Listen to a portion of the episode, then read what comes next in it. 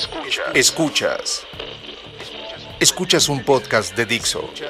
Escuchas el podcast de Moisés Polishuk.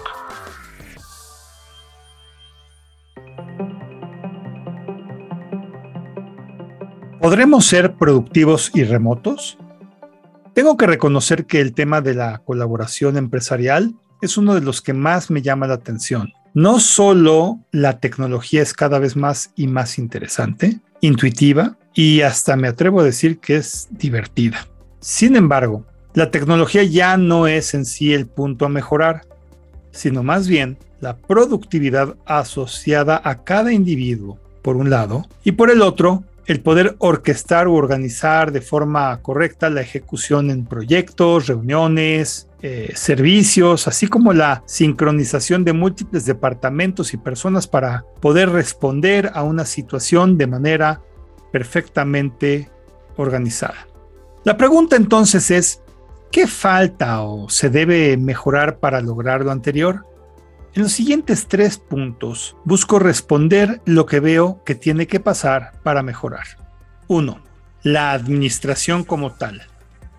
La capacidad de ejercer un liderazgo adecuado en grupos diversos de trabajo está siendo muy complicada. Seamos francos, ¿de verdad puedes desenvolverte de la misma forma cuando estás enfrente de otras personas en vivo que estando frente a una pantalla de computadora? Este es pues el momento de pensar en otros medios para poder liberar el flujo de ideas y comentarios que no solo sean en una conferencia web, sino por igual empleando reuniones físicas uno a uno, correos electrónicos e inclusive videos grabados o hasta archivos de audio. Sugiero probar estas alternativas con las personas que ven intimidante estar todo el tiempo en conferencias web. 2 falta de innovación. ¿Sabes? Aquellos choques casuales entre personas que pasaban en las oficinas para discutir o comentar algún tema cuando estabas caminando por un pasillo o estabas en la cafetería tomando un vaso con agua, etcétera, o bien comentar una idea son prácticamente ya eliminados en ambientes totalmente remotos. Algunas ideas que dan resultado para poder aumentar la innovación de forma remota, yo las ubico en dos puntos. La primera es la creación de un portal de ideas. Allí las personas pueden colocar texto, videos o audios de una idea y los que se suscriben reciben una notificación de aquellos temas de su interés para que puedan revisarlos y comentarlos. A su vez, se debe de poder calificar la idea de tal suerte que mientras mejores calificaciones de más gente tenga esa idea, pueda ser considerada más rápidamente, por dar un ejemplo. Y una segunda cuestión serían las juntas aleatorias uno a uno. Déjate explico. Esta idea consiste en dar un espacio de 15 a 30 minutos entre dos personas de diferentes áreas para poder compartir sus ideas o comentarios con respecto a alguna situación, proyecto o tema en general.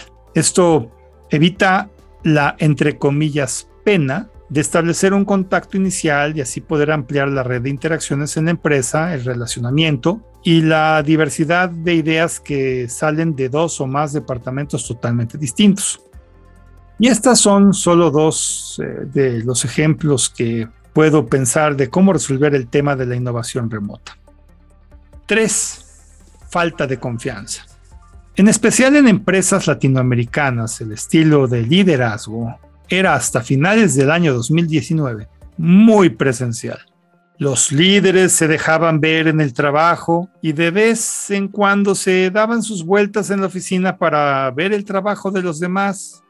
Al perderse esto, claramente se pierde la confianza en las personas, con o sin razón, asumiendo que si nadie los ve, la productividad y las horas laborales pueden verse mezcladas con el ocio o la improductividad. La verdad es que si se tiene un esquema de trabajo basado en la administración por objetivos, el lugar donde esté cada persona es irrelevante, pues un objetivo bien planteado tiene implícito algún mecanismo de medición que puede irse valorando a lo largo del tiempo. Esto es, por dar un ejemplo, que si algo debe suceder en 10 horas, en principio debe avanzar en promedio 10% cada hora. Y si esto no sucede, se pueden tomar medidas al respecto. La falta de confianza sin duda es un aspecto que daña la moral y la productividad y de ahí que el simple hecho de tener objetivos ya da la pauta para que la distancia no sea un problema de ejecución en grupos de trabajo. Mira, mi conclusión después de más de 18 meses de un ajuste provocado por la pandemia es que el trabajo remoto llegó para quedarse y que al poder combinar el talento humano con la tecnología y procesos correctos, podrá sin duda lograr tan buenos resultados o mejores que antes, por la capacidad de tener más y mejor inclusión de personas que no tienen que vivir cerca de su centro de trabajo para poder trabajar para esa empresa y así poder ser contratados por su talento y no por su ubicación. Esta es una época en la que veremos, por lo tanto, dos actitudes. La primera de la alta dirección obsesionada por un control ridículo y mal llevado que solo provoca fricción. Y la segunda es eh, la alta dirección adaptada que busca al mejor capital intelectual y lo pone a trabajar de forma ordenada. Los primeros rápidamente verán cómo los segundos ganan mercado y en especial a los mejores clientes. La decisión, pues, es un tema de actitud no de suerte. ¿No crees? Soy Moisés Polishuk y agradezco que me hayas escuchado. Hasta la próxima.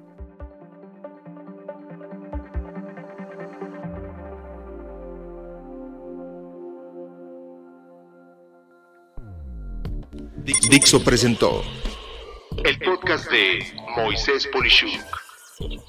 La producción de este podcast corrió a cargo de Verónica Hernández. Coordinación de producción, Verónica Hernández. Dirección General, Dani Sadia. Voz y contenido, Moisés Polishuk.